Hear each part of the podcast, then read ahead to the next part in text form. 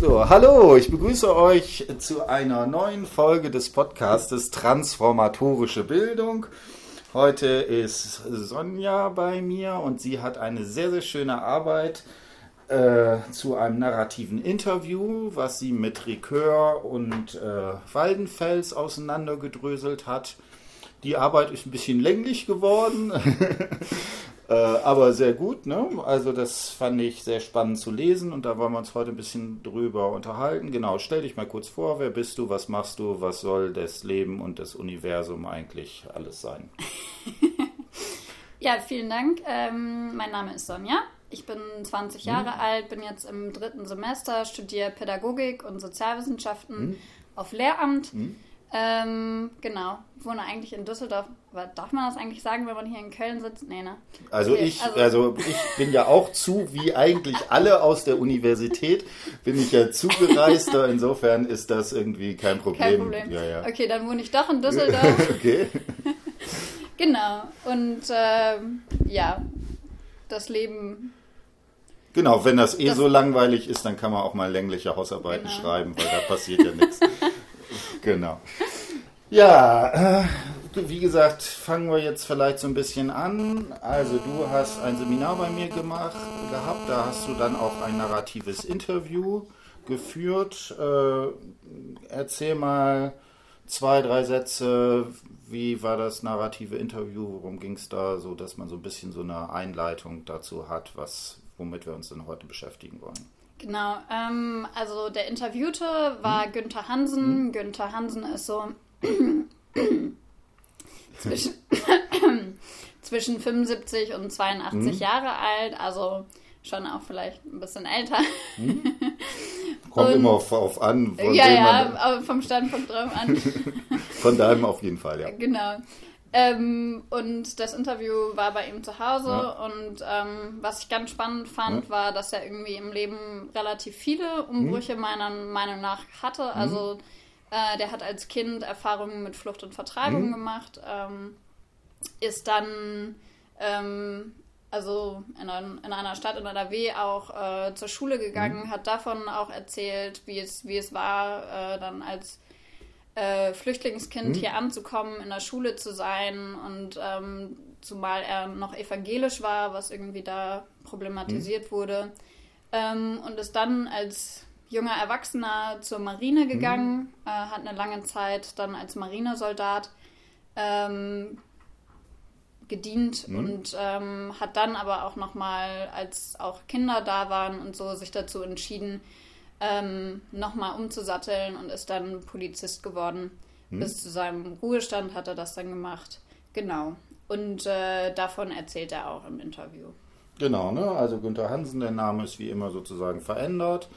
Ähm, genau, also ein sehr spannendes Interview, fand ich sehr interessant zu lesen. Also so die, ich habe ja viele narrative Interviews, die sowas wie Fremdheitserfahrung haben, viel mit Migrationshintergrund. Mhm. Hier ist natürlich, ist auch so ein bisschen, geht das natürlich nochmal, weil die Person auch etwas älter ist, sozusagen in die geschichtlichen Zusammenhänge rein. Wie gesagt, das fand ich sehr spannend. Gut, also und ne, wie gesagt, du hast dieses narrative Interview und dann ist ja immer, dass man sich so ein bisschen Theorie irgendwie macht. Ne? Da kann man so ein bisschen so als erstes Kokomor Collar, mhm. das brauchen wir hier nicht diskutieren. Das ist, glaube ich, in allen meinen Podcasts ja. immer schon ja, so ein bisschen ja. irgendwie andiskutiert worden. Äh, ich würde sagen, ähm, fangen wir so ein bisschen an. Also du hast ja ein, du hast ja gleich zwei dieser schwierigen Autoren äh, ausgesucht und äh, Waldenfels ist, glaube ich, auch schon mal ein bisschen thematisiert worden. Ich würde vorschlagen, dass wir jetzt so ein bisschen mit Ricœur anfangen. Mhm. Genau, und da würde ich sagen, äh, sag mal ein bisschen, wie hast du dich an die Arbeiten von Ricœur sozusagen rangepirscht? Ähm, ja, also vielleicht muss ich hm? vorher noch mal hm? sagen, dass ich ähm, sehr lange gebraucht hm? habe, um überhaupt äh, eine Theorie hm? zu finden, wo ich mit arbeiten konnte. Hm? Also ich habe auch ähm, erst mich mit Lacan noch mal hm? auseinandergesetzt okay. Und äh, dann aber schnell fest, also schnell festgestellt, dass das irgendwie dann doch am Ende nicht so so gut zusammenpasst, wie ich das äh, gerne gehabt hätte. Ähm, habe dann irgendwie noch mal geguckt, okay, was was gibt es noch? Ähm, und bin dann auf äh, Ricoeur gestoßen, weil das Interessante an Ricoeur ist, dass er sowohl etwas zur Subjektkonstitution hm. gemacht hat, als auch zur Sprache. Mhm. Also bei Ricoeur gibt es ähm, diese narrative Identität, die eben mhm. Sprache mit der Identitäts mit Komplex irgendwie verknüpft und mhm. das fand ich da sehr spannend. Ähm, der hat drei richtig dicke Schinken geschrieben, äh, Zeit und Erzählungen heißen mhm. die und äh, die habe ich quer gelesen, mhm. sage ich mal, äh, habe hab da geguckt. Ähm, und es gibt so einen Aufsatzband, hermeneutische Aufsätze heißen mhm. die. Ähm, da habe ich nochmal sehr intensiv reingeguckt ähm, und mich damit nochmal auseinandergesetzt. Ich fand den äh, relativ gut zu lesen, mhm. sage ich mal. Ich fand, also wenn man sich einmal damit auseinandergesetzt hat, äh, fand ich das relativ eingänglich, was er geschrieben hat. Mhm. Na, also du hast im Gegensatz zum Beispiel zu sowas jemand wie Lacan, der genau diese Unlesbarkeit und ja. diese ganzen Fragen sozusagen mit äh, äh, inszeniert, ist ne, tatsächlich das relativ äh, gut zu lesen ja. und äh, der hat ja auch, das vielleicht auch so ein bisschen den Einfluss, lange Zeit dann auch in den USA unterrichtet. Mhm. Und da ist natürlich nochmal eine andere Wissenschaftstradition, was sozusagen damit reinkommt so dass ich den finde ich auch eigentlich sehr schön zu lesen und so weiter. Sehr systematisch ist er fast, manchmal ja. ein bisschen übersystematisch hat man den Eindruck. Äh, das zweite, ach so genau, was ich auch finde, wieso der, wieso ich diesen Rekör auch extrem spannend finde, ist genau das, was du mhm. sagst, dass er einerseits einen hermeneutischen Ansatz äh, damit hat. Ja und also sich mit Texten auseinandersetzt, aber dass diese für ihn Texte eben nicht irgendwie Bücher sind, die irgendwie im Regal stehen, mhm. sondern dass er auf fundamentale Art und Weise versucht zu zeigen, dass wir sozusagen als Menschen, als anthropologische Wesen mhm.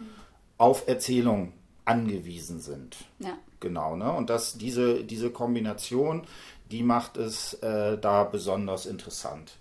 Gut, da würde ich dann sagen, müssen wir vielleicht so ein paar Sachen ähm, vielleicht zu Ricœur nochmal auch mhm. theoretisch äh, sagen. Was würdest du sagen, mit welchen Begriffen wollen wir da reingehen? Also wäre es vielleicht geschickt mit der äh,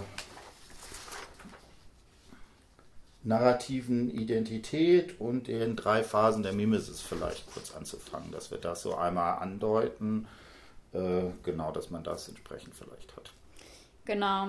Ähm, also erstmal mhm. äh, diese, na, dieser Begriff mhm. der narrativen Identität ähm, taucht eben das erste Mal im letzten Teil dieser mhm. drei dicken Bände auf bei Zeit mhm. und Erzählung.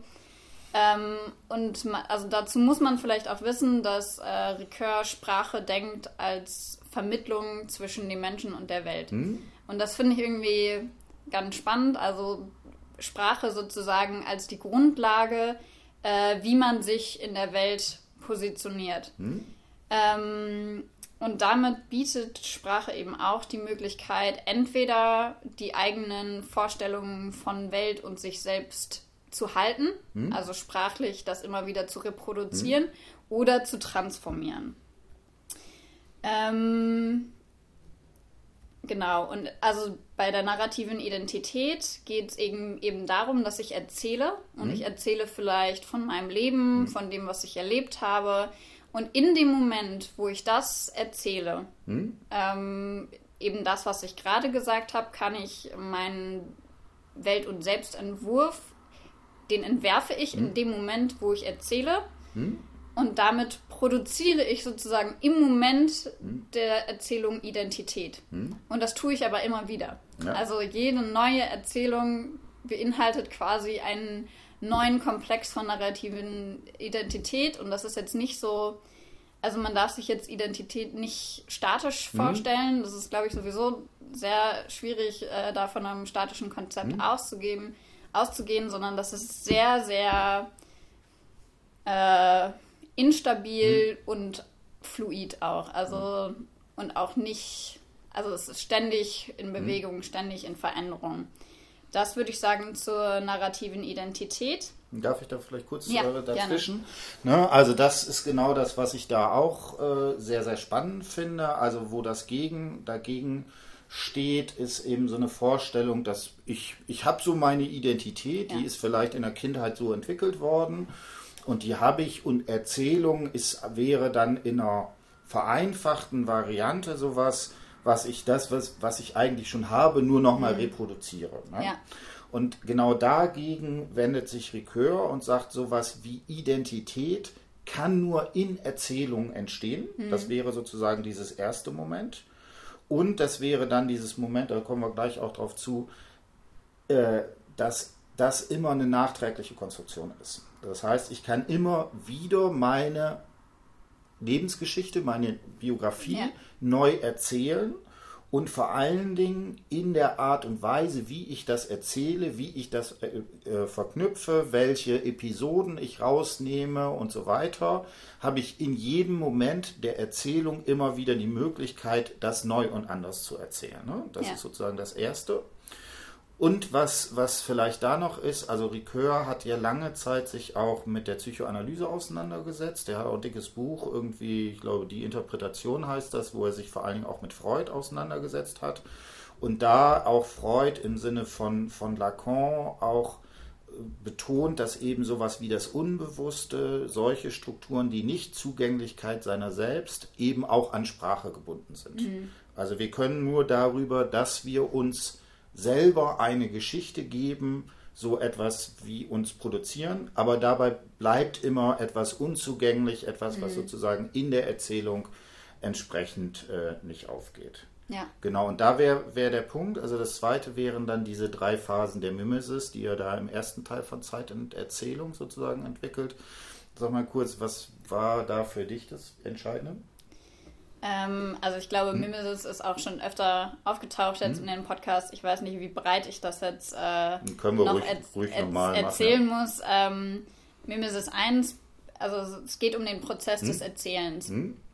Und ähm, also es beruht darauf, dass im Moment der Erzählung schon präfigurierte Elemente da hm. sind. Also ich bin äh, durch die Kultur, äh, in der ich irgendwie aufgewachsen bin, gibt es einen bestimmten Kanon, an Figuren, die ich sprachlich irgendwie, auf die ich mhm. zurückgreife. Das mhm. heißt, dass jede Erzählung auch schon präfiguriert ist. Mhm.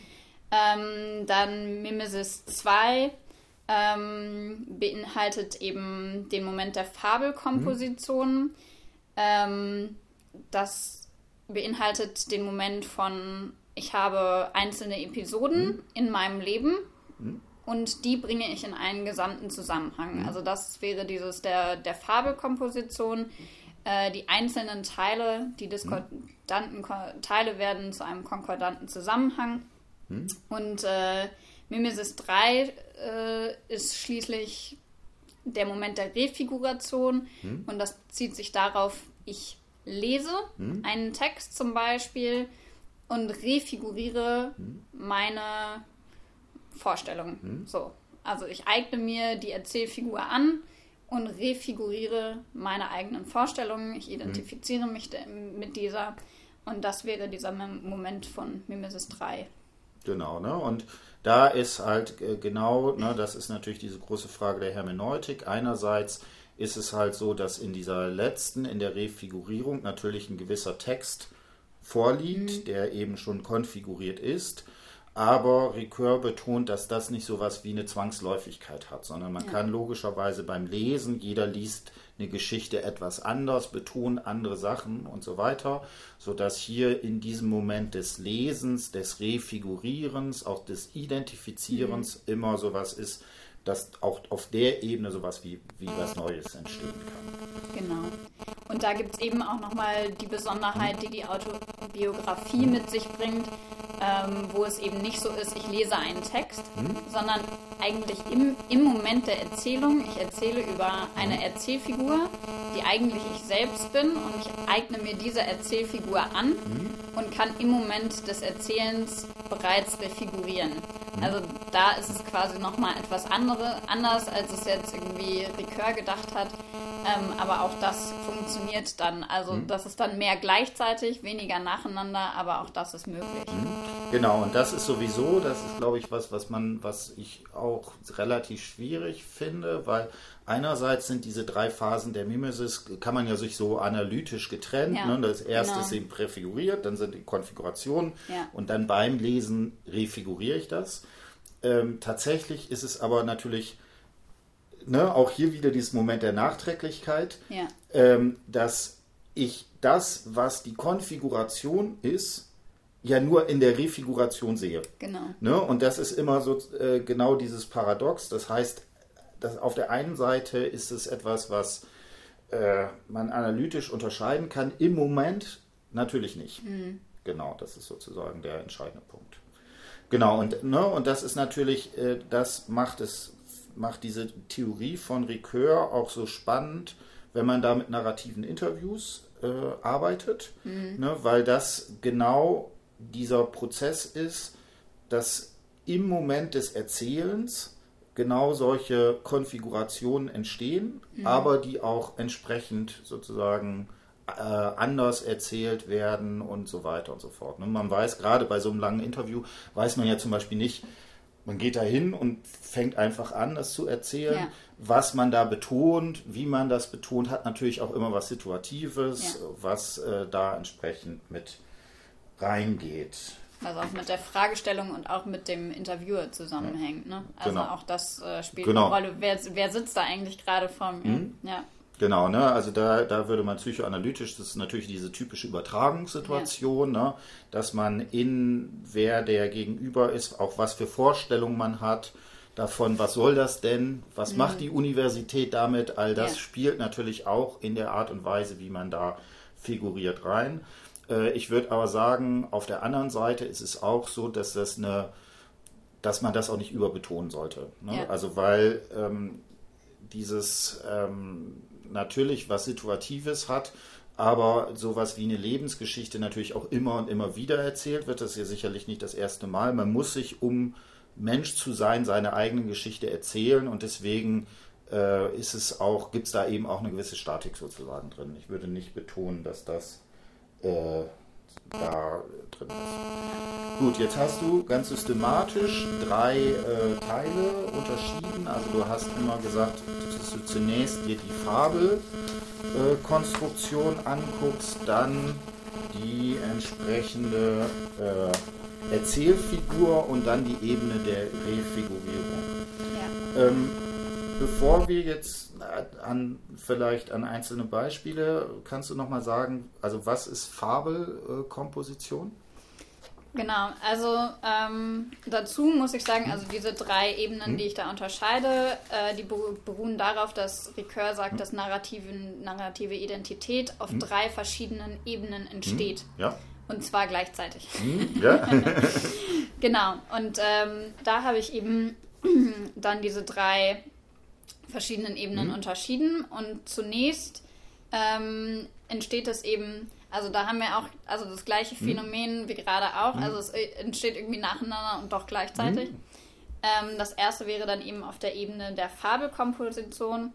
Äh, und da geht es eben darum, man hat ähm, einzelne Situationen, einzelne Episoden aus dem mhm.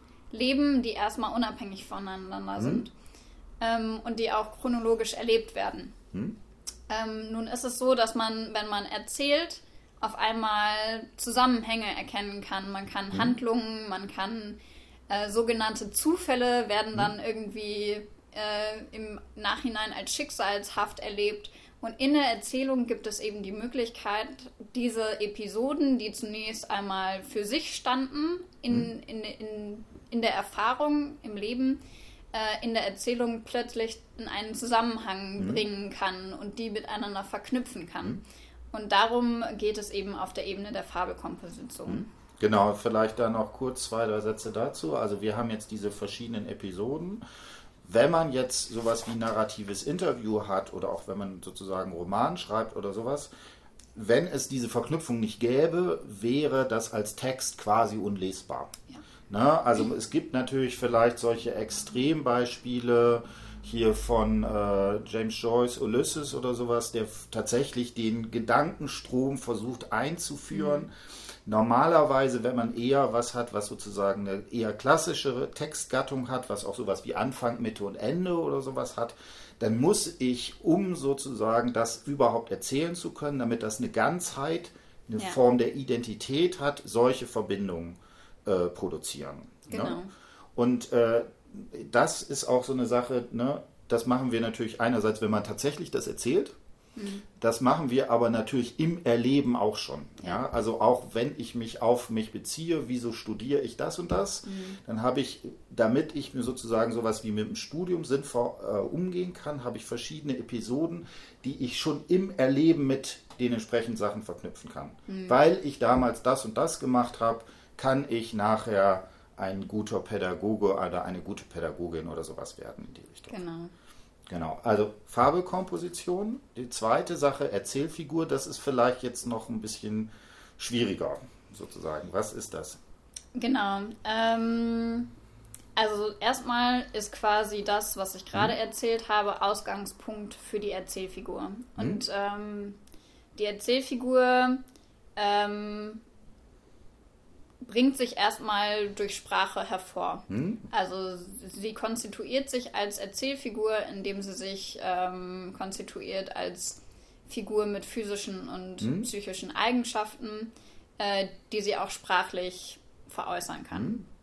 Ähm, genau, das nenne ich, also das habe ich in, hm? in dem äh, Aufsatz als dreifache hm? Figur quasi hm? beschrieben. Also Figur als Körperlichkeit mhm. in der Definition. Also jemand hat eine Figur, mhm. bedeutet mhm. erstmal, der hat einen Körper. Mhm. Und dann sage ich, okay, also das ist auf jeden Fall ein Bestandteil der Erzählfigur.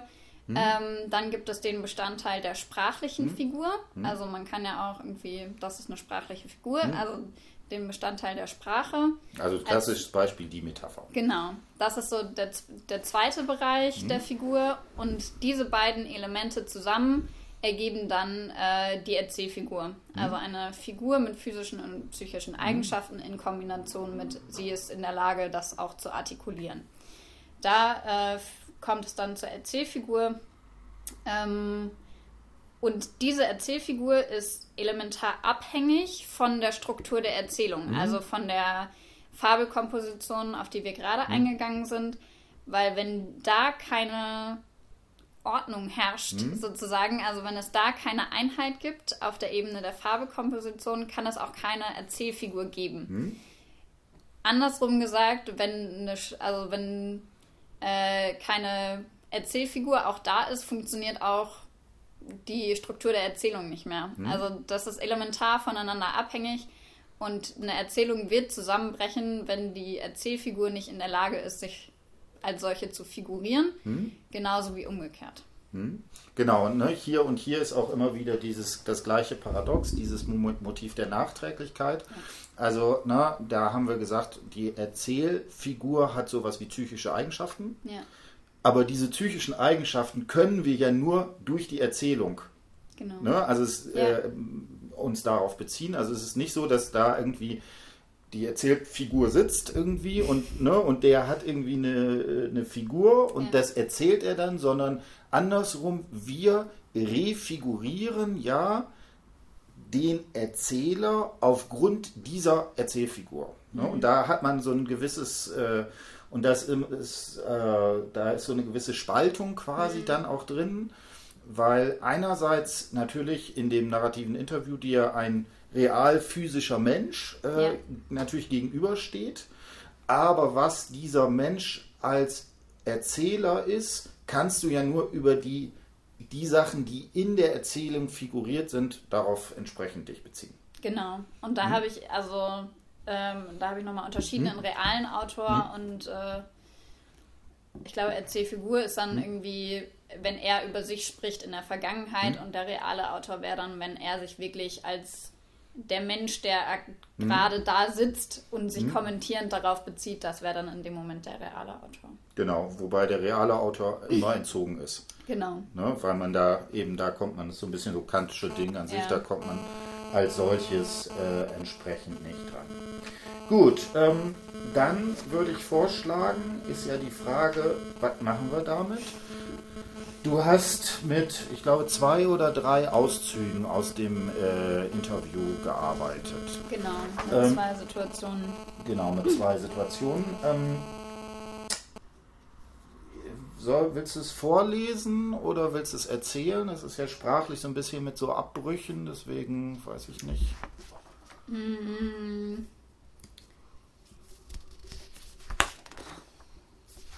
Äh, ich weiß gar nicht, wo ist denn das? Das ist äh, Seite 8, 9. Hast du gerade über. Achso, äh, das ist aber die Ebene der, der äh, Farbelkomposition. Ja? Ja. So, wo, wo, wollten wir nicht genau. da weitermachen? Also, die, ich habe ja zwei Szenen, hm? die ich unterscheide, aber das gehört da quasi noch nicht so. Also, ich äh, kann ja vielleicht mal anfangen. Hm? Es geht, ähm, so, ich habe ja gesagt, hm? ich unterscheide diese drei Ebenen. Hm? Und dann habe ich mir erstmal angeguckt, äh, wie ist überhaupt diese Erzählung hm? aufgebaut. Hm? Also, ja, okay. So. Ähm, und wo finde ich da genau hm? diesen Aspekt der Fabelkomposition? Hm? Ähm, und da habe ich mir eben eine Situation rausgesucht, ähm, wo man das ganz schön sehen kann, wie da Erzählungen miteinander verknüpft werden. Hm? Ähm, Genau, ich lese das mal vor. Und so, äh, ja, dann von da aus, dann muss ich auch wieder etwas näher erklären. In einer Stadt im Norden in Deutschland waren mittlerweile einige Schwestern meiner Mutter gelandet, weil nämlich schon drei Geschwister, zwei Brüder und eine Schwester schon vor dem Krieg in der Stadt im Norden wohnten. Also zog es die nach in eine Stadt nach mhm. im Norden. Ja, vielleicht auch noch eine nette Geschichte zuvor ähm, bei den Bauern, nicht wahr? Ich ging damit zum Flügen, der Knecht hat mich mitgenommen. Oder, oh, auch eine ganz nette Geschichte mit dem Flügen. Die hatten da auch so einen Arbeiter, da war ein ehemals deutscher Soldat gewesen. Ich glaube, das reicht mhm. erstmal, um das ähm, anschaulich zu machen.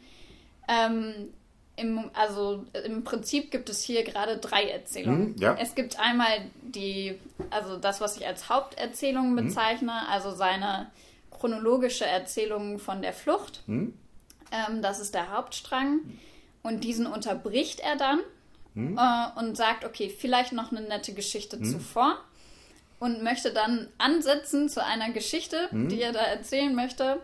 Und dann geht es weiter mit, nicht wahr, ich ging damit zum Flügen, der Knecht hat mich mitgenommen oder, oh, auch eine ganz nette hm? Geschichte. So, und also dann unterbricht er wieder die Geschichte, die er gerade erzählen hm? wollte, zugunsten einer anderen. Ähm, und dann habe ich gesagt, okay, also das erste, ähm, dieses erste Unterbrechen hm. beruht auf einer Assoziation hm. der Vergangenheit. Also er setzt, versetzt sich zurück in die Lage, in der er hm. da war, und da fällt ihm dann diese Geschichte nochmal ein. Hm. Und dann erzählt er weiter. Ähm, und dann sagt er, äh, mit dem Flügen und dann, also hm. dieses Wort des Flügens hm? äh, löst in ihm wieder eine Assoziation aus und dann sagt er, ah, mit dem Flügen. Hm? Und äh, insofern kann man da von einer Assoziationskette hm? sprechen und dann erzählt er weiter diese Geschichte, die er da gerade hm? angefangen hat, kehrt dann zurück zu hm? der Geschichte, die er davor erzählen wollte und ganz am Ende setzt er dann seine Haupterzählung quasi fort. Und da kann man das ganz nett ähm, sehen, was wir gerade gesagt haben. Also es gibt einzelne Episoden, die erstmal mhm. unabhängig voneinander sind und die aber durch so eine Assoziationskette miteinander verknüpft mhm. werden. Genau, ne? und da, wenn man jetzt nur den Teil hätte, den du erzählt hast, hätte man tatsächlich relativ Schwierigkeiten, da sowas wie eine narrative Identität rauszumachen, weil das hätte, man hätte ja sozusagen, das hätte man ja immer noch weitermachen können. Ja. Und ach, das könnte ich noch erzählen, ja. das könnte ich noch erzählen. Genau. Aber natürlich ist sozusagen in dem letzteren Teil äh, greift er das oder also in, in der Gesamtheit wird das dann doch so etwas wie eine Verknüpfung, die genau. da ist, dass man da auch sowas wie ein Feld, wer ist das, wie ist die Situation, äh, sich entsprechend sozusagen rausziehen kann. Genau. Genau. Und dann habe ich also gesagt, also irgendwie ist das schon hm? eine Erzählung, also man hm? kann das schon als Erzählung auch begreifen. Hm? Und ähm, trotzdem hat man, also, oder hatte ich auch beim Lesen das Gefühl, so richtig greifbar wird der trotzdem nicht. So, und dann äh, habe ich mir die Frage gestellt, auch warum ist das so? Hm? Obwohl jetzt erstmal auf den ersten Blick auch das so scheint, als wäre das irgendwie die Erzählung halbwegs miteinander verknüpft mhm. und in Zusammenhang gebracht. Mhm. Genau. Soll ich da einfach ja. weitermachen? Ja. Genau. Ähm, dann kommt man eben mhm. auf diese Ebene der Erzählfigur. Also mhm. man hat jetzt irgendwie das quasi abgehakt, mhm. hat gesagt, irgendwie, ja, da gibt es irgendwie eine Ordnung, ähm, da gibt es eine Einheit in der Erzählung, dann muss es ja auch eine Erzählfigur geben. So, das ist die Schlussfolgerung erstmal daraus. Ähm, und dann haben wir gesagt, okay, eine Figur braucht äh, physische und psychische Eigenschaften und so eine sprachliche Ebene. Ähm, dann habe ich erstmal geguckt, was finde ich über physische und psychische Eigenschaften. Mhm. Physisch habe ich äh, gesagt, okay, also man weiß ja, dass es eine Person ist, mhm. also weil, weil es ein Interview ist, ist dem Leser schon klar, dass diese Figur auch eine Körperlichkeit besitzt. Mhm. Ähm, dann geht es quasi erstmal um die psychischen mhm. Prädikate. Mhm. Ähm, und da habe ich nach äh, äh, nach den Prädikaten gesucht. Ähm, und äh, aber in der aristotelischen Logik. Also Prädikate, alles das, was einen selber beschreibt. Hm? Ähm, und dann waren da am Ende nicht besonders viele, hm? aber doch so ein paar ähm, die ich dann gefunden habe, wie selbstständig, nicht verwöhnt, nicht verklemmt, kein Weichling, keine Flachpfeife und irgendwie noch so drei, vier mehr. Mhm. Ähm, und dann habe ich geguckt, okay, welche davon lassen mhm. auf ein Welt- und Selbstverhältnis schließen. Mhm. Weil erstmal sind das nur Selbstbeschreibungen, die noch nicht unbedingt ähm, auf ein Welt- und Selbstverhältnis mhm. schließen lassen müssen. Ähm, und da kommt hm? elementar die Sprache ins Spiel. Hm? Also, genau. Und ähm, dann, also Ricoeur sagt immer, Metapher ist die hm? allerwichtigste, hm? äh, weil sie eben in der Fabelkomposition die historische Ebene mit einer Fabelebene verknüpfen hm? kann. Vielleicht kannst du da noch mal kurz was zu sagen, wie diese Verknüpfung da aussieht. Äh. ich kann nur mal sagen, wieso die Metapher so wichtig genau. ist. Ne? Also ja ähm, Metapher, die äh, erste äh, Definition, die man ja sagen könnte, wäre sowas wie ein uneigentliches Sprechen. Also im metaphorischen Sprechen beschreibt man etwas, was ähm, äh, ja, was eben nicht in Alterssprache zu benutzt wird. Und was ich hier äh, ganz interessant finde, das ist auch in diesem Aufsatzband irgendwie zur narrativen Identität an einer Stelle, glaube ich, mit drin. Ähm, da sagt er, Metaphern sind deswegen so interessant, weil sie genau das erzählbar machen, was eigentlich nicht erzählbar ist. Mhm. Also wenn ich Alltagssituationen habe, ich bin dann und dann zum Bus gegangen, dann brauche ich ja keine metaphorische Sprache. Mhm.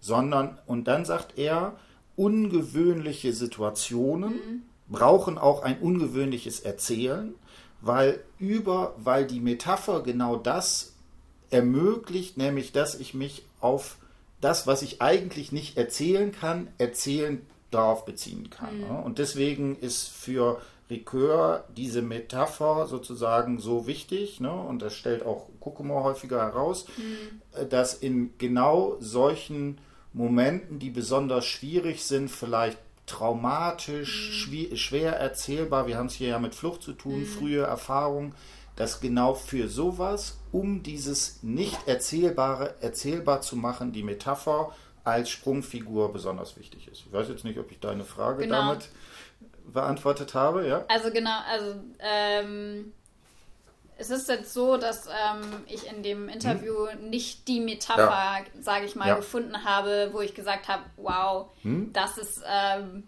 das, was man irgendwie als Welt- und Selbstverhältnis bezeichnen könnte. Und deswegen habe ich, genauso wie du es gerade mhm. auch erklärt hast, ähm, die, das ein bisschen weiter gefasst und habe gesagt, okay, das ist einfach ähm, von der normalen Sprechweise abweichende sprachliche mhm. Form. Und dann habe ich auch die Möglichkeit, sowas wie keine Flachpfeife, mhm. was im eigentlichen Sinn jetzt keine Metapher ist, ähm, damit einzubeziehen. Mhm. Genau. Und auf die Situation habe ich mich dann äh, mhm. nochmal richtig konzentriert ähm, weil die eine ziemliche Sonderstellung mhm. einnimmt im Interview. Ich lese die mal vor. Darf ich kurz, ne, ja. ich unterbreche noch einmal. Ne, also das finde ich ist auch ganz wichtig. Ne? Ich habe das häufiger in Seminaren, dass die Leute sagen, die große Metapher, so wo man das ja. so schön sieht, hat man nicht. Manchmal hat man das. Ich habe ein sehr schönes Interview mit einer Frau in der kubanischen Kultur, die sich da in einer bestimmten Religion initiieren lässt und dann wirklich so am der letzte Satz, wo sie das beschreibt, ist, und dann hat mein Leben zu blühen und zu gedeihen angefangen. Ja. Ne? Wo man da genau sagt, okay, da ist genau dieses Ding für diesen hochproblematischen Prozess, findet sie zum Schluss eine Figur, die genau diese Transformation sprachlich macht. Ja. Und das ist manchmal so, ja. manchmal aber nicht so. Und dann muss man irgendwie gucken, ob man da anders mit umgehen kann, ob man zum Beispiel sagt, dadurch, dass was immer wiederholt wird, wird, da kriegt das eine, äh, Rhetor eine Qualität einer rhetorischen Figur oder weil es ungewöhnlich ist und ja. so weiter, genau. Und das fände ich auch sehr schön, ne, dass man da nicht irgendwie sagt, ich, ich finde jetzt die eine Metapher nicht, ist Unsinn. Da man meistens findet man schon so Formulierungen, wo man dann ein bisschen begründen muss, obwohl das jetzt streng genommen nicht metaphorisch ist, äh, ist es da schon. Wobei ich bin bei mir bei Flachpfeife gerade gar nicht so sicher. Also fällt, fällt in die Kategorie äh, der Schimpfwörter. Insofern, ja? weil es ja nicht also an die Funktion geknüpft ist des Wortes. Also hm. bei Überbrücken ist es ja quasi dann die Brücke, die Funktion, hm. also das ist ja das Metaphorische dann hm. an der Stelle. Also es muss immer an die Funktion des Wortes auch geknüpft sein, an das Bild. Ja, aber Flachpfeife, also er ist ja weder flach noch eine Pfeife. Ja, eben. Und in der Zusammenstellung ergibt das eine neue metaphorische Dimension, oder nicht? Ja, aber also es beruht ja nicht auf der Pfeife. Genau, das, das ist, das würde ich sagen, ist die Eigenschaft, die es zur Metapher macht. Okay. Möglicherweise. Äh, genau, da müssen wir, also es hat auf jeden Fall eine metaphorische Funktion. Ja, ich glaube, genau. darauf können wir uns einigen. Ich glaube auch. Gut, dann lese ich das vor. Ähm, weißt du und weißt du, das war eine ganz gewaltige Umstellung, diese Töne und so weiter. Die meisten waren ja gar nicht so schlimm, die mussten und wollten uns auf Vordermann bringen. Bloß, ich habe das nie nachher gesagt, ich lehne das ab, ich bin dann ja auch Unteroffizier geworden, nicht wahr? Aber weißt du, diese Umstellung, diese Töne und so weiter, ich muss ehrlich gesagt, ich weiß nicht, ob das die vierte Nacht war, irgendwann habe ich mit 19 Jahren in der Koje gelegen und geheult. Ja, wirklich. Aber dann habe ich mich zusammengerissen. Du bist doch keine Flachpfeife. Ja klar. Und dann kam das mit den Kameraden zusammen und das Leben wurde ganz anders. Hm? Ähm, genau, zur kurzen Einordnung, es geht hier irgendwie um die Umstellung von der Schulzeit und seine ersten Tage bei der Marine. Hm? Das zur kurzen Einordnung. Und das nimmt deswegen eine Sonderstellung ein in dem Interview, weil es das erste Mal und ich glaube auch das einzige mhm. Mal überhaupt ist, dass man sowas wie Emotionalität mhm. bei ihm erkennen kann. Also auch das Zugeben von mhm. Emotionalität, von, mhm. von Schwäche. Und ähm, deswegen ist diese Situation auch so besonders. Und dann zusätzlich mit diesem Begriff der keine Flachpfeife, mhm. dachte ich also dann, okay, das wird auf jeden Fall eine entscheidende mhm. Stelle sein, die auf sowas wie ein Welt- und Selbstverhältnis Rückschlüsse zulässt. Genau. Ich äh, spring mal rein, um dich ein bisschen aus dem Konzept zu bringen. Ja. Dieses, äh, das Leben wurde ganz anders. Mhm. Das, würdest du das als eine Transformation bezeichnen? Nee. Also ich habe, also ich bin sogar so weit mhm. gegangen, dass ich diesen, also dass ich das halt gar nicht mehr mit bedacht habe in meiner Arbeit sozusagen. Ich würde es ähm, als Veränderung bezeichnen. Also hm. Transformation wäre mir da zu weit. Hm. Wieso? Wie, wie, siehst du das? Also. Also ich, ich habe da noch keine Meinung zu. Ne? Okay, also, ja. also ich würde erstmal sagen, ne, wenn man jetzt sich fragt, wo, was wäre ja. denn eine Figur, die sowas wie einen äh, Transformationsprozess zeigt, wenn ich sage, mein Leben wurde und jetzt ganz anders, ne? mhm. ne, grundlegende Veränderung, ähm, scheint das hier natürlich auch da drin zu sein. Mhm. Wieso ich äh, ne, dir ähm, so halb zustimmen, also ich mhm. weiß es schlicht und ergreifend ja. noch nicht, ne, äh, zustimmen würde, ist, dass ich hier finde, dass das auch eine Form der Transformation im Sinne einer Unterordnung ist. Mhm. Und das ist jetzt die große Frage mit, diese, mit diesen normativen Kategorien. Wie will man das sehen? Ich würde aber schon bis zum gewissen Grade sagen, dass für mich, um das wirklich als eine Transformation mhm. zu sehen, bedürfte es noch etwas, das sozusagen hier das nicht ein reiner Anpassungsprozess mhm. ist, sondern natürlich vielleicht auch gewissermaßen ein Anpassungsprozess, aber auch eine Selbstsetzung. Ja. Und diese Selbstsetzung sehe ich da noch nicht. Mhm. Ne? Und ich, da würde ich dir auf jeden Fall zustimmen. Ähm, das muss man mal ganz zum Schluss, ne, mhm. diese ganze Form der Negation. Ja. Ne? Und dass natürlich in dieser Negation, ich bin das nicht, mhm. genau sowas noch nicht auftaucht. Genau. Und ich, ich also ich finde, es wird auch, mhm. äh, also im weiteren Verlauf mhm. dann der Erzählung wird dieses ganz anders mhm. nicht weiter ausgeführt. Also ja. man hat jetzt nicht das Gefühl, mhm. wow, da hat sich jetzt wahnsinnig viel verändert. Mhm. Hast du noch eine Idee? Also ich fand bei dem Lesen fand ich diese Töne, das taucht ja irgendwie sozusagen auf. Was ist damit gemeint? Ähm, also damit ist meiner Interpretation mhm. nach am Ende gemeint, dass da sehr viel rumgeschrien wird mhm. und ähm, also Kommandos und mhm. so. Also es ist eine andere Art und Weise des Umgangs auf jeden Fall. Und das würde ich sagen, wird mit diese Töne mhm. gemeint, ähm, wenn es auch vielleicht sein Bedürfnis ist, das nicht so zu äußern. Mhm. Genau, ne? Das, das ein bisschen runterzuspielen. Ja. Ne, das fand ich hier sehr interessant, weil, weil auch das äh, ne, ungewöhnlich, also, ich, also mir ging das zumindest so, als ich das erste Mal das gelesen habe, habe ich es gar nicht verstanden. So, ne, diese Töne, also dann dachte ich, ist da vielleicht irgendwie auch so Signale, was weiß ich, wann mhm. man aufsteht oder was, dass es da, ne, und äh, da da merkt man also auch schon, dass das sprachlich nochmal eine andere Dimension ist. Mir ist ja. noch eine Sache dazu eingefallen, dieses Flachpfeife. Wir haben da jetzt nochmal diese Frage, jetzt ist das eine Metapher? Mhm. Es gibt ja bei Ricoeur die Unterscheidung zwischen sozusagen den lebendigen Metaphern. Mhm. Das sind Metaphern, die sozusagen, wo ich im Erzählen sozusagen was Neues produziere. Mhm. Und dann sowas wie ähm, Metaphern, die schon konventionalisiert wird, ne? Ja. als Schimpfwort. Ne? Und das Interessante ist auch diese, dieses, also was das auf jeden Fall nicht ist, ist keine lebendige Metapher. Ja. Und darin würde man, das könnte man sich als Frage stellen, ob nicht genau auch dieses Konventionalisierte in mhm. der Negation nicht genau so was wie gegen einen Transformationsprozess steht. Ja. Genau. So, jetzt muss ein bisschen refigurieren, würde ich sagen. Ja. genau. Ähm,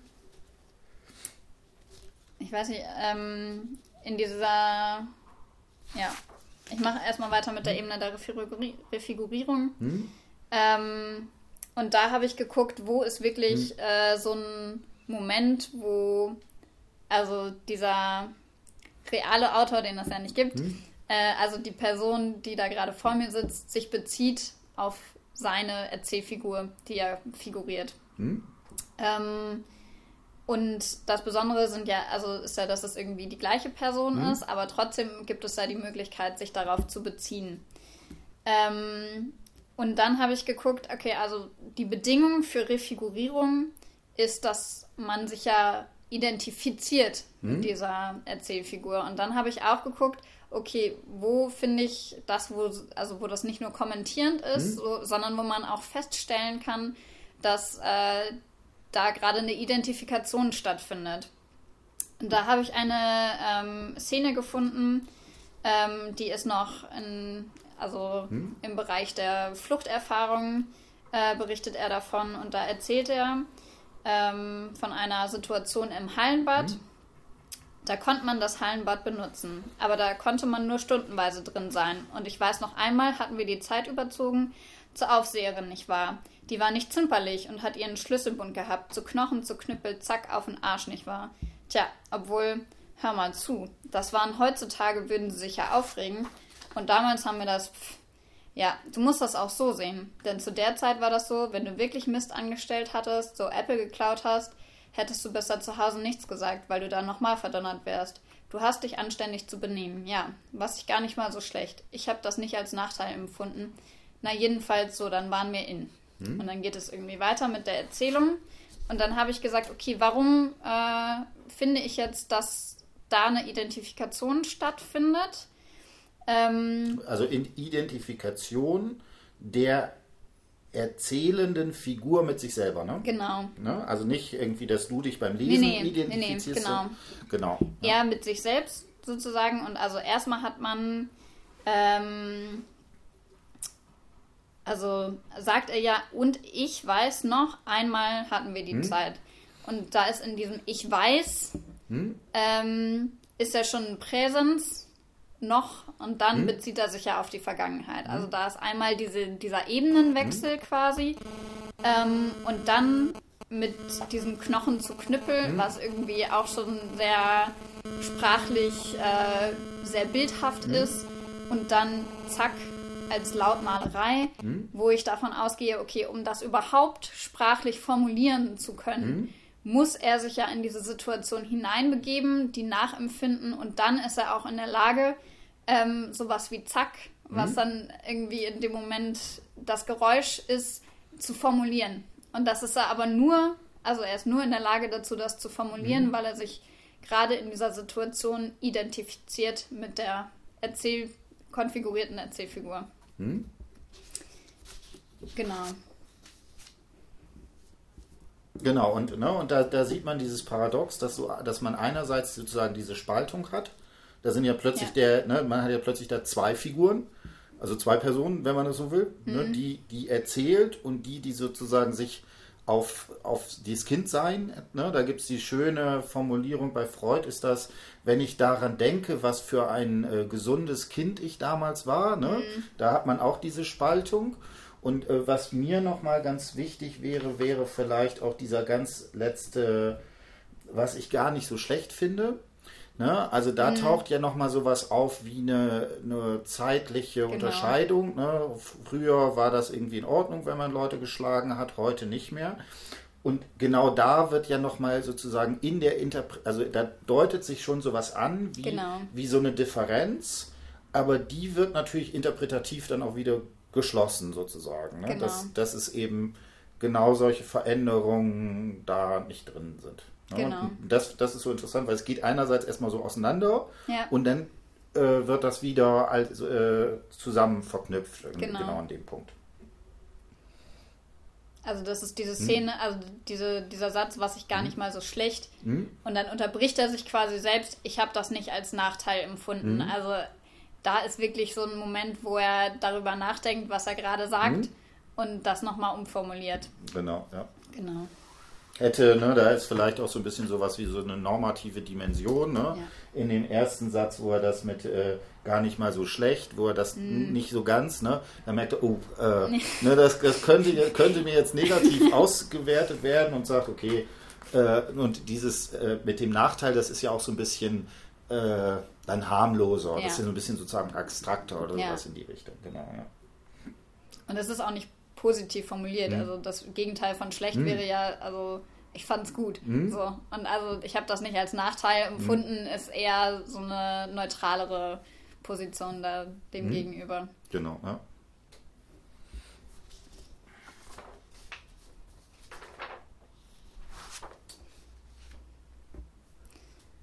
Ich weiß nicht, inwieweit wir das jetzt schon machen mit hm? zwei verschiedenen Vorstellungsräumen an der Stelle. Mach mal ruhig.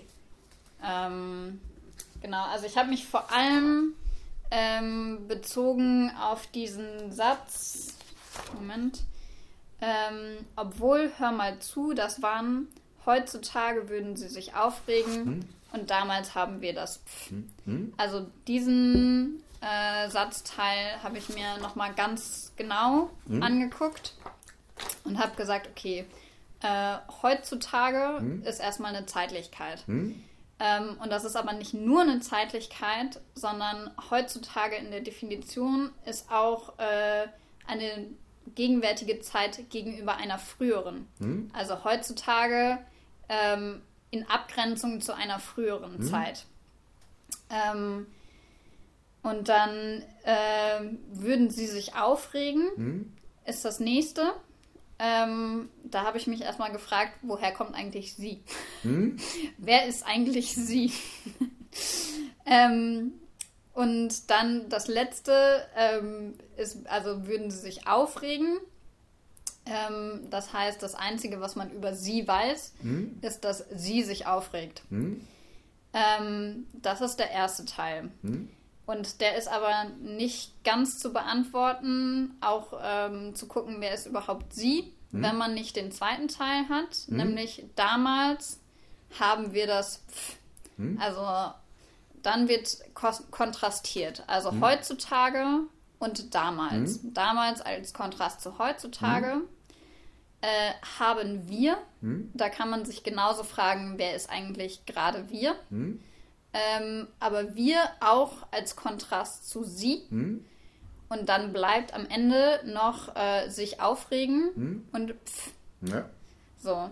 Ähm, und das Spannende finde ich an der Situation ist wirklich, dass ähm, zwei, also durch diese heutzutage und damals ist da eine Kontrastierung und zwei verschiedene Vorstellungsräume sozusagen. Und ein Sie schließt ja immer erstmal ein Ich aus. Also als Pronomen ist da ein, Sie, ein Ich nicht gemeint. Ja. Ähm, und das kontrastiert das Sie als nicht ich Hm? ähm, und Sie ähm, würden sich aufregen Hm? und wir ist dann ein Ich, aber ich muss sich ja auch kontrastieren zu einem Sie. Hm? Und äh, was macht er? Er bringt es von einem individuellen Ich Hm? auf ein kollektives Wir, indem er also ähm, anwesend Abwesende ähm, dazu holt. Also imag imaginative Personen quasi, die ihm ein Kollektiv bilden, was sich kontrastieren kann zum Sie. Und dieses Sie wiederum ist aber eigentlich auch das Ergebnis von anwesend Abwesenden.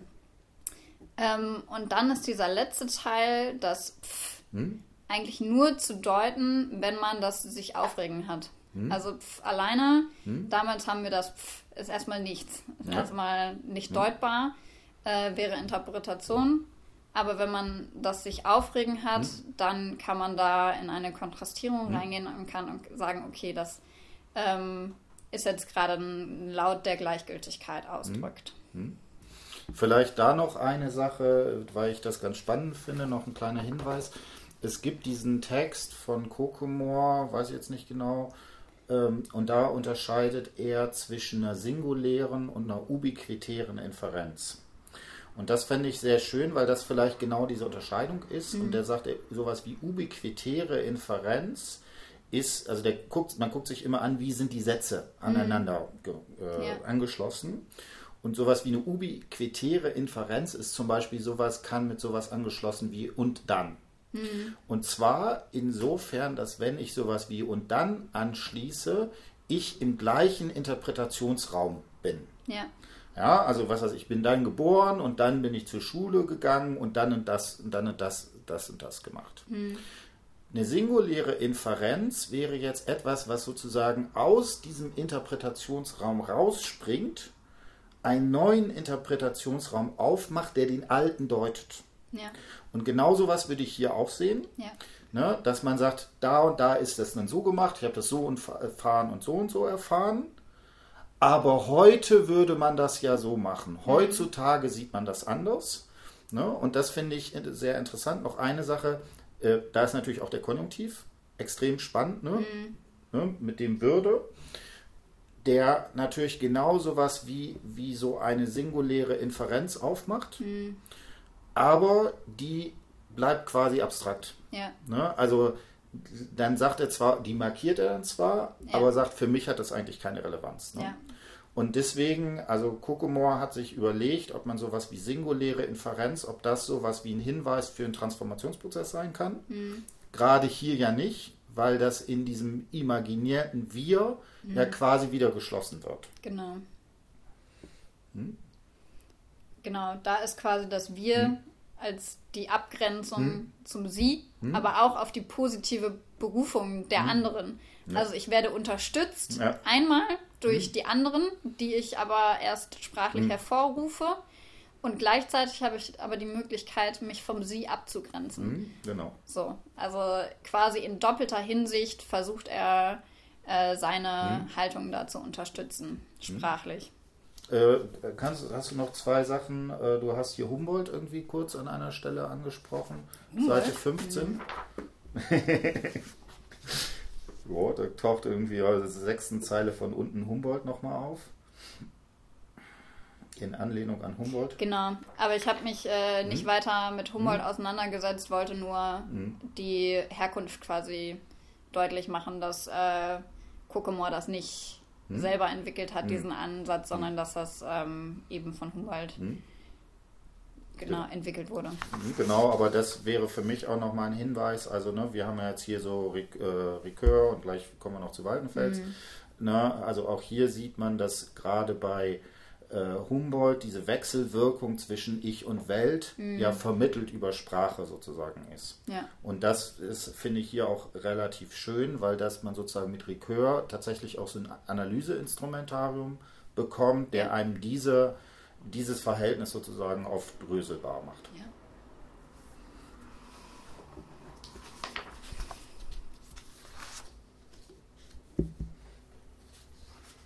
Genau. Und eigentlich könnte man ja jetzt sagen, ich bin fertig, mache noch ein schönes Fazit und gebe das Ding ab. Jo. Oder, Aber da, dazu kam es nicht. Man macht halt noch einen Weidenfeld. Genau. Wenn man, wenn man ein bisschen masochistische Veranlagung hat und lieber bei Hausarbeit ein bisschen weinen möchte, ja. Nee, sag mal, aber das finde ich jetzt interessant, weil man könnte sich ja fragen, ob da sowas auch wie ein Transformationsprozess bei dir stattgefunden hat. Ja. Äh, was hat dich veranlasst, dann sozusagen jetzt nochmal äh, den Waldenfels da reinzumachen? Also ich lese das auch bis zum, bis zum gewissen. Grade mit einer Unzufriedenheit.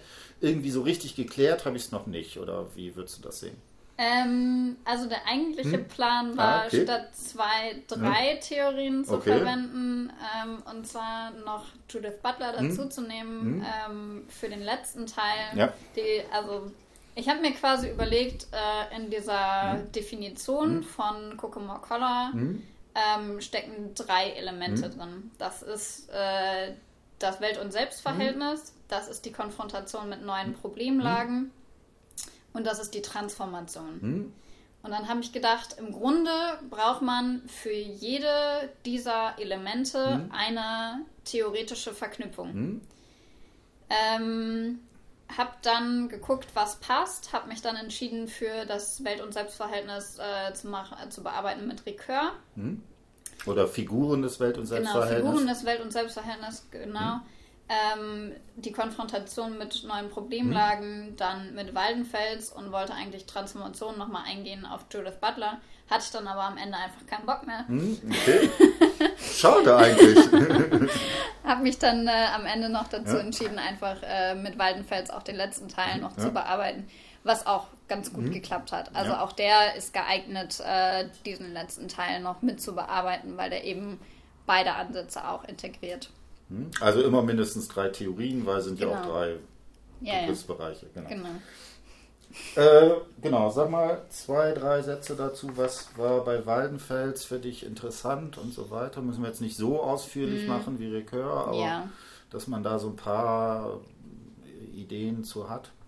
Also was ich bei Waldenfels hm. tatsächlich ähm, als schwierig empfunden habe, ist die Differenz deutlich zu machen zwischen dem anderen und dem Fremden. Mhm.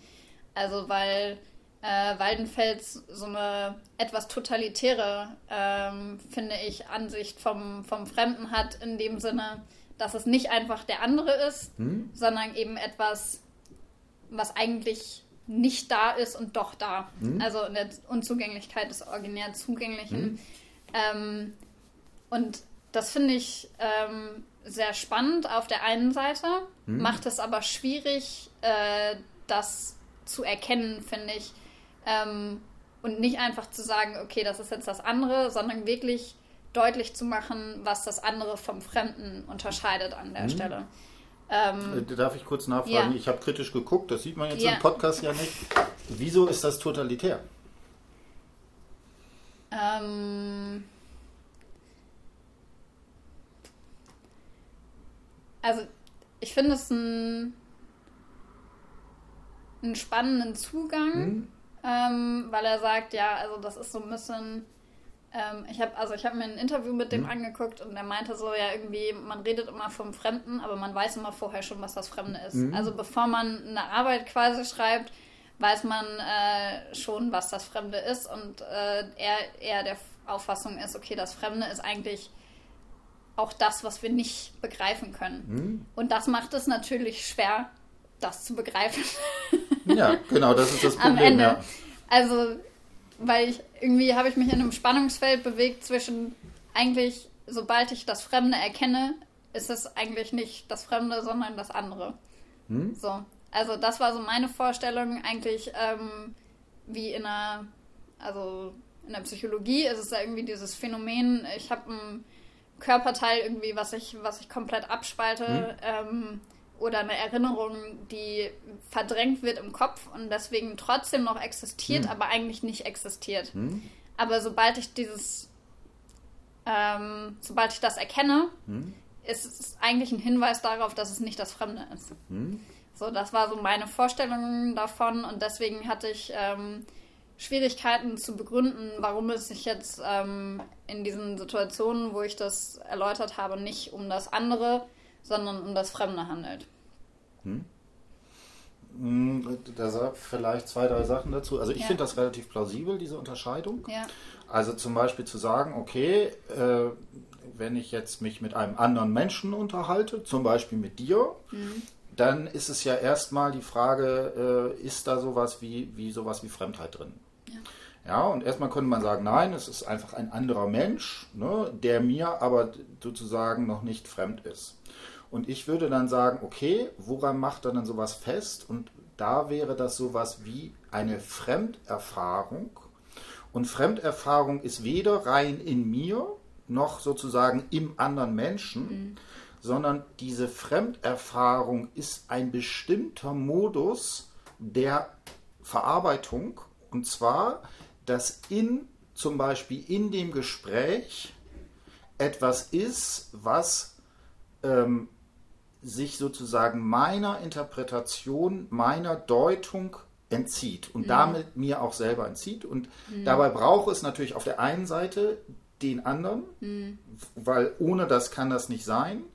Aber es ist ähm, in, dieser, in dieser Erfahrung des Entzuges oder in der Erfahrung des Verlustes taucht mhm. auf. Und ähm, deswegen finde ich das relativ plausibel. Mhm. Und spannend ist ja, du hast ja äh, erzählt, dass du die Arbeit zu großen Teilen nochmal vorher, äh, bevor du hier hingekommen mhm. bist, gelesen hast. Und genau da taucht ja vielleicht sowas wie, sowas wie eine Fremdheit auch auf, dass es zwar einerseits dein Text ist und andererseits natürlich irgendwie du dir gesagt hast, oh, ähm, da, da mache ich Sachen, die, die ich eigentlich noch gar nicht eingeführt habe und so mhm. weiter. Plötzlich taucht sozusagen, ja, wird die das eigene im Moment des Lesens, entzieht sich sozusagen. Und da, mhm. das wäre für mich die, diese Fragestellung. Genau. Genau, also ähm, auch nochmal zu mhm. der Konfrontation mhm. mit den neuen Problemlagen. Mhm. Man geht quasi davon aus, ähm, dass in dem Moment, wo das eigene Welt- und Selbstverhältnis äh, nicht mehr ausreicht, mhm. die Figuren, die man besitzt, nicht mehr ausreichen, dass es dann zu so Fremderfahrungen kommt. Mhm. Genau. Ähm, und das habe ich eben dann versucht mit Waldenfels mhm. irgendwie deutlich zu machen. Ähm, auch wieder, ich weiß nicht, ob das reicht theoretisch zu Waldenfels. Ich glaube, das ist mhm. ähm, ausreichend. Ähm, Sag vielleicht noch zwei Sätze zum Anspruch. Genau. Ähm, da habe ich eben versucht, hm. diese Entscheidung, äh, diese Unterscheidung zu machen. Hm. Also der andere ist eben der andere, aber wenn der andere einen Anspruch an mich richtet, hm. dem ich mir nicht, also dem ich nicht, dem ich mir nicht entziehen kann, so, hm. äh, dann äh, wird aus dem anderen ein Fremder. Genau. Genau. Und ähm, das Ganze verstärkt sich noch, wenn diese Person mit Macht ausgestattet mhm. ist. Also in der Uni kann ich mich äh, nicht der ähm, Anrufung sozusagen durch Dozenten äh, entziehen, weil die mit einer bestimmten Macht ausgestattet sind mhm. auf der Straße, wenn mich jemand Fremdes anspricht, dann vielleicht eher. Mhm. Also das verstärkt sich nochmal äh, dadurch, dass es eine Person ist, die mit Macht ausgestattet ist. Mhm. Ähm, und genau das, ähm, wenn wir uns nochmal an hm? diese Situation zurückerinnern, äh, mit diese Töne und so weiter, die hm? äh, da von Günther beschrieben wird, ähm, genau das ähm, ist da auch deutlich, ähm, dass er sagt, ähm, die wollten uns, die wollten uns auf Vordermann bringen. Mhm. Und da ist also wieder die Frage, wer ist die? Mhm. So ist aber in dem Sinne nicht besonders relevant, ähm, weil die hat diesen Anspruch. Mhm. Also jemanden auf Vordermann bringen beinhaltet ja schon den anderen. Mhm. Also ich kann nur jemanden auf Vordermann bringen, wenn es noch eine zweite Person gibt. Also das ist sprachlich schon mhm. an einen anderen geknüpft. Mhm. Ähm, und der hat den Anspruch, mich auf Vordermann zu bringen. Mhm. Ähm, das wäre an der Stelle Ans der Anspruch. Und dieser ist auch noch mit Autorität ausgestattet, mhm. weil man sich bei der Marine befindet, äh, wo es eine bestimmte Hierarchie gibt. Und da ist die, wollen uns auf Vordermann bringen, quasi die nächsthöhere Ebene mhm. in dem Fall. Genau, also hier kann man sich dieser, diesen An, dieses Anspruches von der Marine auch einfach nicht entziehen, genau. weil das halt eine totalitäre Institution ist, die einfach ihren Anspruch bis zum gewissen Grade durchsetzen genau. kann und auch nicht, da wahrscheinlich auch nicht zimperlich ist, gerade in der Zeit, das dann auch entsprechend zu tun. Genau. Genau. Ähm, dann ähm, habe ich auch noch mal geguckt, wie lässt sich das auch noch mal auf der mhm. Ebene der Fabelkomposition mhm. ja. Verknüpfen. Und da ist es ähm, auch noch mal spannend, weil bei Waldenfels auch noch mal der Begriff der Ordnung mhm. auftaucht und dass Ordnung erst das Fremde ermöglicht. Mhm. Ähm, genauso ist es ja, wenn ich erzähle, dann produziere ich eine Ordnung. Mhm. Also diese, diese narrative Identität, die ich am Ende ähm, oder die ich während im, im, Prozess des Erzählens herstelle, ähm, produziert eine gewisse Ordnung mhm. und das ermöglicht auch äh, das Eindringen durch das Fremde. Genau, wenn, also ich, wenn ich nicht in der Lage bin, äh, diese Geschichte zu ordnen und in eine Ordnung zu bringen, dann kann das auch kein fremdes Element geben. Genau, weil es, weil es einfach keine Geschichte oder keine genau. Erzählung ist. Also, ne, und das ist immer dieses Spiel, so etwas wie das Fremde als das Außerordentliche setzt natürlich eine Ordnung voraus, die entsprechend da äh, mit, mit drin ist. Ne? Also er, mhm. Das finde ich immer ein ganz schönes Beispiel. Waldenfeld sagt, eine Sprache, die ich nicht, eine Fremdsprache, die ich nicht als Sprache erkenne, ist ja eben nicht meine Fremdsprache, weil das wäre nur noch Rauschen, das wäre ja. sozusagen nur noch Abstraktes, genau. Ja. Genau, und dann habe ich ähm, auch nochmal geguckt auf, hm? auf, dieses, auf dieses ganze Interview hm? ähm, und auch nochmal auf die Szene, die ich hm? gerade vorgelesen habe, also diese lange, hm? dieses lange Element mit äh, verschiedenen assoziativen Verknüpfungen. Ähm, und da ist auch schon feststellbar, dass der zwar sage ich mal, formal das hm. irgendwie in einen Zusammenhang bringt, indem er das assoziativ verknüpft, hm. aber am Ende ähm, es nicht schafft, die Bedeutung der einzelnen Szenen zu formulieren. Mhm. Also er erzählt quasi, er berichtet ähm, von seinen Erfahrungen und er verknüpft es auch auf sprachlicher Ebene, mhm. aber eben nicht auf einer auf, also auf einem Sinnzusammenhang. Mhm es wird nicht deutlich, warum er gerade diese Szene erzählt und was mhm. diese Szene für eine Bedeutung hat für sein Leben. Mhm. Und das ähm, macht es am Ende auch manchmal schwierig, dieses Interview zu lesen. Mhm. Ja. Genau. Und hat auch, also eben mit Waldenfels dann zu tun, also dass da quasi auf der Ebene eben keine Struktur dann zu finden ist. Genau. Macht es eben aber dann umso interessanter, wenn etwas wie eine sowas wie eine Erzählfigur in, in so einer richtigen Deutlichkeit mhm. auftaucht, weil das tut es nicht überall. Also mhm. es gibt wirklich Szenen, ähm, wo sich die Erzählfigur derart dem Leser entzieht. Mhm. Ähm, es gibt eine Szene, da sagt er, ähm, und dann sind wir an so einem Wehr lang gelaufen ähm, und das war auch ein bisschen gefährlich ähm, und da könnte man schon sagen, das war so und ja dann. Hm? Also dieses, diese, diese Worte am Ende fehlt irgendwie, dass er sich als Erzählfigur konfiguriert. Also hm? er übergeht das einfach sich selbst zu konfigurieren an der Stelle und das macht es dann auch unmöglich, da irgendein Welt- und Selbstverhältnis zu interpretieren. Mhm. So, und äh, das macht es dann sehr spannend äh, zu gucken, wo ist denn überhaupt sowas wie eine Erzählfigur? Mhm. Weil die gibt es trotzdem an der einen oder anderen mhm. Stelle. Genau, dann ich bin mir jetzt unsicher, wo wir weitermachen sollen. Ähm, ich was würdest du vorschlagen? An welchem Punkt bist du gerade? Genau, also das, hm? was, also. Sollen wir dann vielleicht tatsächlich so ein bisschen jetzt Fazit machen oder so in die Richtung? Können wir, können wir gerne machen, ja. Ähm, also für mich wäre noch mal die Frage, und das finde ich sehr, sehr spannend, also diese Szene, wo äh, der, äh, wo gesagt wird, dass äh, mit diesen Tönen, dass da eine bestimmte auf Vordermann bringen, ne? Das war ja die Figur, mhm. die da ist.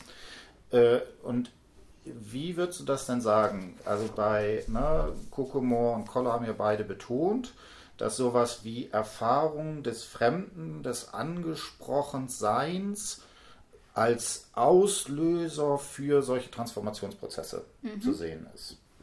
Genau. Mhm. Da würde ich gerne äh, die mhm. Szene nochmal genauso mhm. aufdröseln, mhm. wie wir das ja. gerade schon mit der anderen Szene mhm. gemacht haben. Ähm, also ich muss ehrlich gesagt, ich weiß nicht, ob das die vierte Nacht war. Irgendwann habe ich mit 19 Jahren in der Koje gelegen und geheult. Hm? Das ist quasi der erste Satzteil, hm? ähm, den ich festgelegt habe. Ähm, und da ist eben diese ganz besondere Emotionalität hm? zu erkennen. Das erste Mal, dass ähm, so etwas wie Schwäche vielleicht auch zu erkennen ist in dem Interview, dass er sich das hm? selber eingesteht und das ist, also nimmt da sozusagen eine Sonderstellung ein. Hm. Ähm, und dann betont er das nochmal und sagt, ja, wirklich. Hm. Ähm, was auch nochmal, also im Zusammenhang des Interviews nochmal zeigt, wie besonders das ist, hm. dass er das nochmal betonen muss, dass hm. es wirklich so passiert ist. Ähm, und dann geht es weiter mit aber. Hm. Und da haben wir das, was wir gerade schon gesagt haben, nicht und dann, hm. sondern aber äh, als ein Wort, das einen neuen mhm. Vorstellungsraum mhm. eröffnet. Äh, aber dann habe ich mich zusammengerissen. Mhm. Und jetzt ist ja die Besonderheit bei zusammengerissen als, mhm. äh, als Wort, dass es also dass ich gesagt habe, okay, das setzt einen Prozess voraus, der Zerrissenheit. Hm? Also am Anfang steht die Zerrissenheit und man kann nur dann sich zusammengerissen haben, hm? wenn vorher diese Zerrissenheit bestand. Ja. Ähm, aber dann habe ich mich zusammengerissen, du bist doch keine Fa Flachpfeife. Hm? So. Und in diesem, also keine Flachpfeife, also dieser ganze Teil, dann habe ich mich zusammengerissen, du bist doch keine Flachpfeife, ergibt einen Gegenraum zum dann habe ich geheult. Hm? In der Koje gelegen und geheult. Hm? Ähm, und das wäre ja erstmal, also ein Gegenraum wäre ja hm? erstmal hm? neutral. Und dann kommen wir zu diesem, ähm, wie antworte ich darauf? Hm? Also es gibt quasi, das er, dieser erste Teil ist quasi, ich bin überfordert, hm? meine, meine äh, Welt und, also meine Figuren des Welt- und Selbstverhältnisses reichen nicht mehr aus. Ähm, und dann ist die Reaktion darauf. Hm? Ähm, ich habe mich zusammengerissen, bedeutet am Ende ähm, ist ein Ergebnis da. Hm? Nämlich, also das Zusammenreißen. Du bist doch keine Flachpfeife. Also da ist mit keine Flachpfeife, wird quasi die an, also die andere Person, das sage ich mhm. jetzt gerade in Anführungszeichen, weil es ist ja derselbe, mhm. aber diese, diese Person, die heult, ähm, wird als Flachpfeife bezeichnet und da habe ich ja also gehört irgendwie mhm. in die Kategorie der Schimpfwörter, mhm. also die Position des anderen wird abgewertet hm? und dadurch die eigene Position, nämlich dass ich keine Flachpfeife bin, hm? wird aufgewertet. Hm? Und ich, also damit verneine ich hm? äh, diese Krise, hm?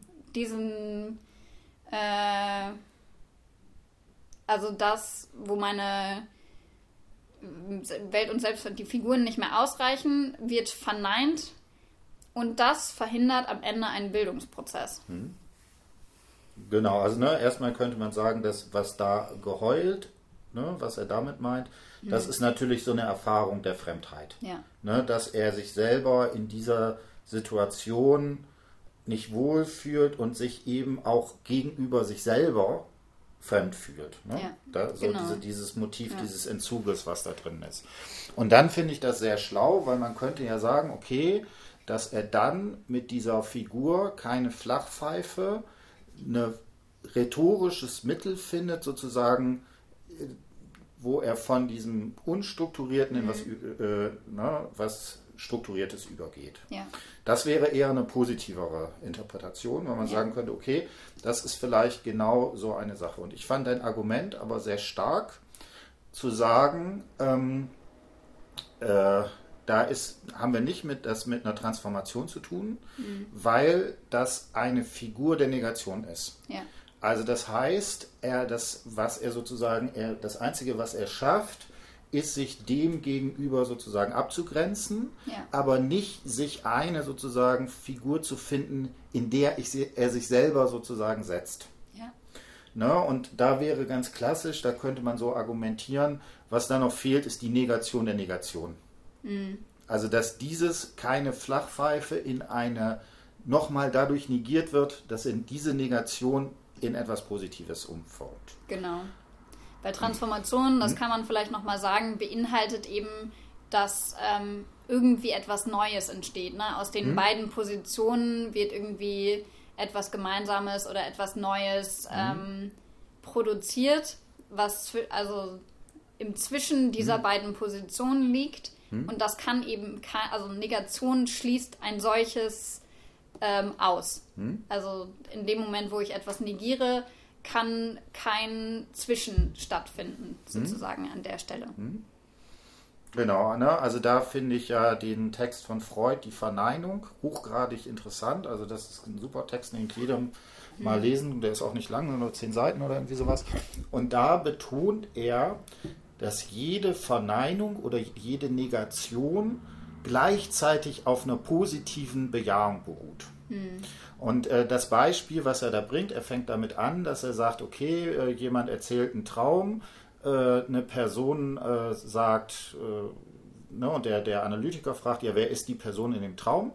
Und der Analysant sagt, die Mutter oder der Vater ist es nicht, ich weiß jetzt nicht, mhm. welches der Beispiele ist. Und dann ergänzt Freud so ganz lakonisch, wir ergänzen, es ist der Vater. Ja.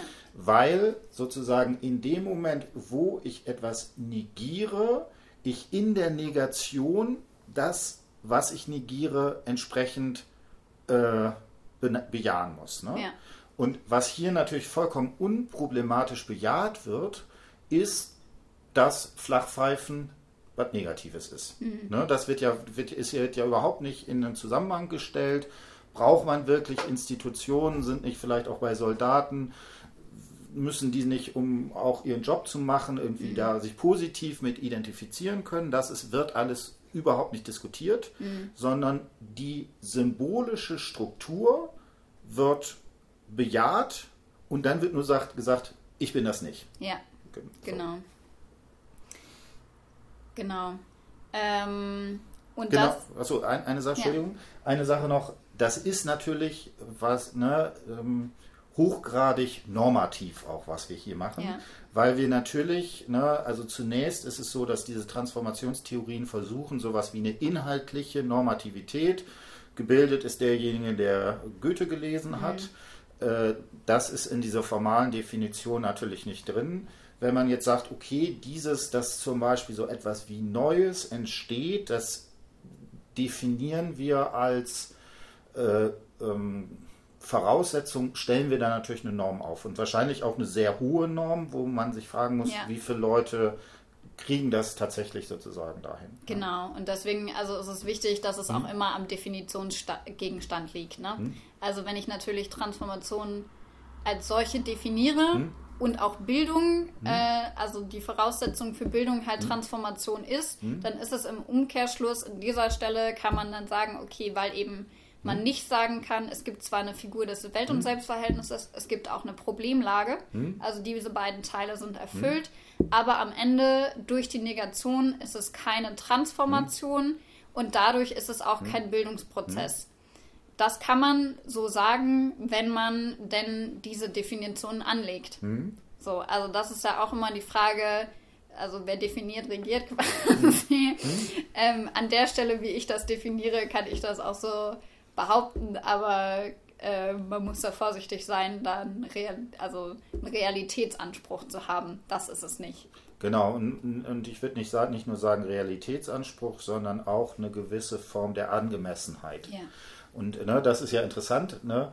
Äh, da könnte man ja mit Wallenfeld selber auch argumentieren und zu sagen, auch sowas wie dieses narrative Interview stellt uns natürlich in eine gewisse Antwortlichkeit wir antworten darauf da, und da ist auch, hat auch einen gewissen Anspruch daran. Und deswegen finde ich, muss man da auch immer bei solchen Interpretationen auch betonen, dass sowas wie solche normativen Fragen müssen eigentlich sich auch vor der Frage, wie antworte ich eigentlich auf dieses Interview bis ja. zum gewissen Grade äh, bewähren oder sowas in die genau. Richtung. Genau, und ähm, also das ist spannend, weil du das auch hm? gerade gesagt hast. Ähm, er definiert sich quasi nur über ich, also ich bin keine Flachpfeife. Hm? Ähm, und ähnliches haben wir eben in, hm? dem, in dieser zweiten Situation auch. Ähm, da habe ich ja, also hm? habe ich das ja gerade schon beschrieben, da ist am, am Ende bleibt dieses Pf übrig hm? und äh, das sich aufregen. Hm? Und wenn man nur dieses, damals haben wir das Pf gehabt hätte, dann wäre es wieder nicht möglich gewesen, den irgendwie zu fassen, mhm. wie man das vorher auch hatte. Also mhm. es hätte sich quasi einer Interpretation entzogen. Mhm. Dadurch, dass man das aber kontrastieren kann mhm. zum Sie würden sich aufregen, wird es auf einmal interpretierbar. Mhm. Und ähm, das ist irgendwie sehr spannend, dass er sich quasi auch da wieder nur über eine Negation definieren kann. Also ich rege mich nicht auf. Mhm. Also mir ist es egal, mir ist es pff, mhm. sozusagen an der Stelle. Ähm, und auch da ähm, das gleiche Problem wie eben auch schon. Durch diese Negation ähm, kann es an der Stelle zu keinem Transformationsprozess kommen und dann auch in der Folge nicht mhm. zu einem Bildungsprozess in dem eigentlichen Sinne nach, also mhm. eigentlichen, also in dem Sinne nach Kokomo mhm. und Koller. Genau, ne? Also da ist auch in dieser Negation, das ist ja wieder so ein unproblematisches Einschreiben einer symbolischen Ordnung, wobei diese symbolische Ordnung eben überhaupt nicht in Frage gestellt wird. Mhm.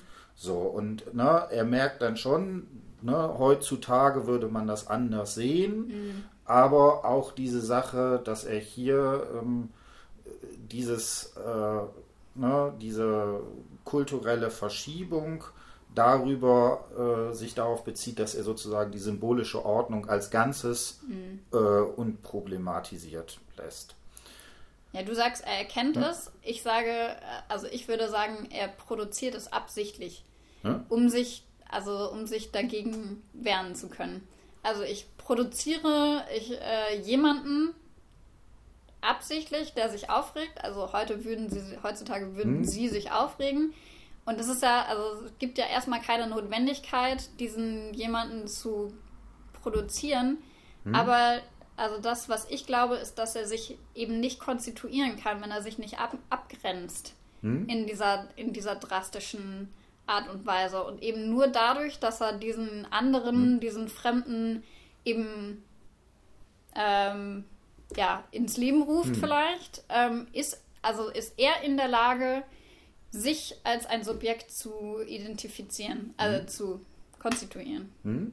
Genau, ne? Also er braucht sozusagen eine Negativfolie, von genau. der er genau. sich abstoßen kann, um sich als solches genau. äh, zu beschreiben. Ja.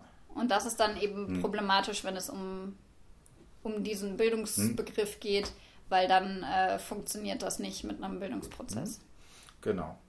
Gut, ähm, ich hätte noch eine Frage. Äh, den, ich glaube, du hast ja meinen Podcast Berichten über Fluchterfahrungen irgendwann mal gehört. Äh, fass ihn zusammen. Nein. Äh, ähm, da habe ich die These ja aufgestellt, dass möglicherweise das große Problem von sowas wie Fluchterfahrung ist, dass eine Flucht als etwas Traumatisches, etwas, was sozusagen in einer, was auch sowas wie symbolische Ordnung in Frage stellt, mhm. was äh, im extremen Maße Lacan würde sagen, auf sowas wie das Reale, das auch Gewalttätige, ne, wird, er wird ja auch beschossen und so mhm. weiter und so fort, dass das dazu führt, dass es extrem schwierig ist, sowas wie Fluchterfahrung zu erzählen. Mhm. Weil eine Erzählung ja nur dadurch funktionieren kann, dass man diesem eine, eine Sinnkonstruktion mhm. entgegensteht. Ne? Es macht irgendwie Sinn, dass ich das erlebt habe.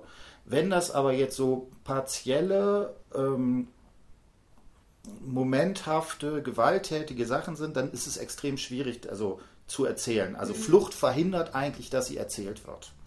Und da gäbe es für mich sozusagen drei Abstufungen.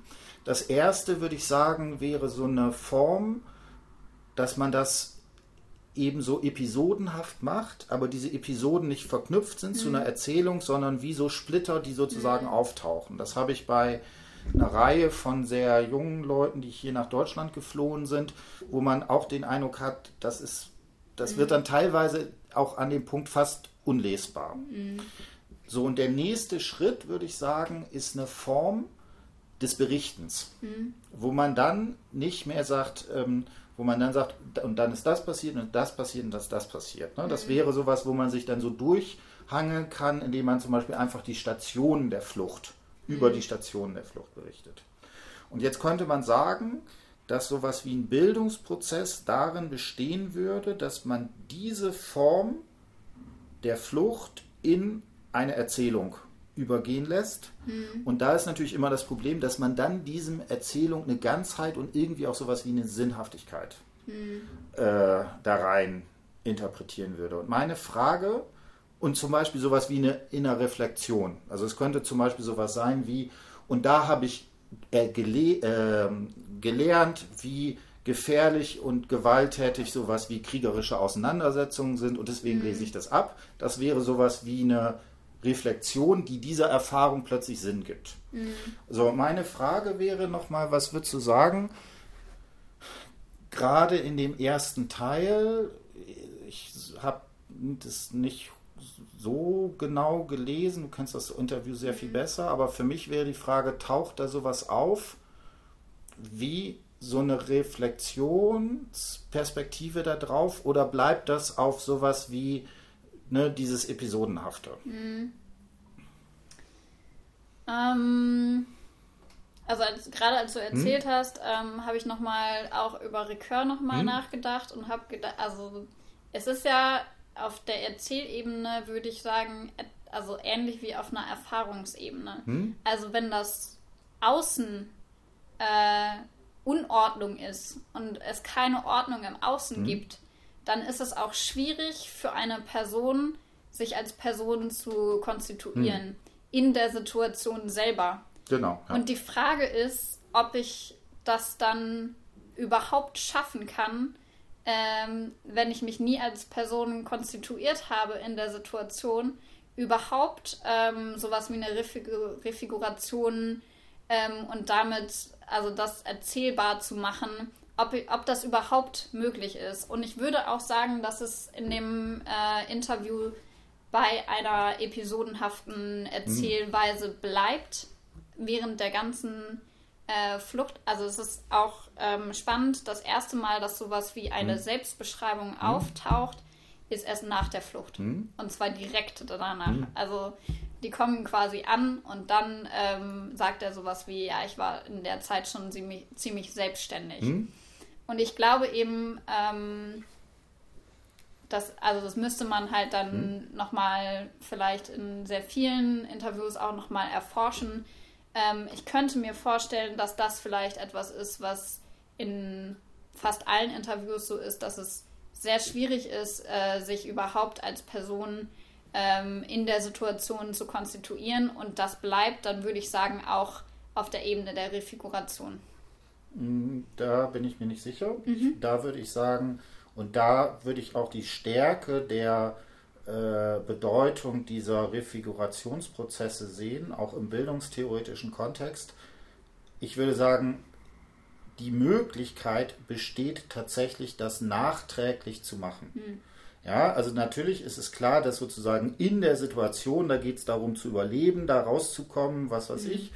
Da ist, ist, wird das sicherlich nicht so sein, aber man kann natürlich in der nachträglichen Bearbeitung mhm. dem eine Struktur geben, die mhm. das vorher sozusagen nicht hat. Ja. Ich weiß nicht, ob das, ähm, ähm, äh, ob das das äh, Seminar war. Also es gab da ja eine Frau, da, die hat zum Beispiel sowas wie, äh, die ist aus dem Iran geflohen und so. Und da ist es, die jetzt gesagt hat, das war ganz wichtig, dass wir Bücher gelesen haben mhm. und so weiter und so fort.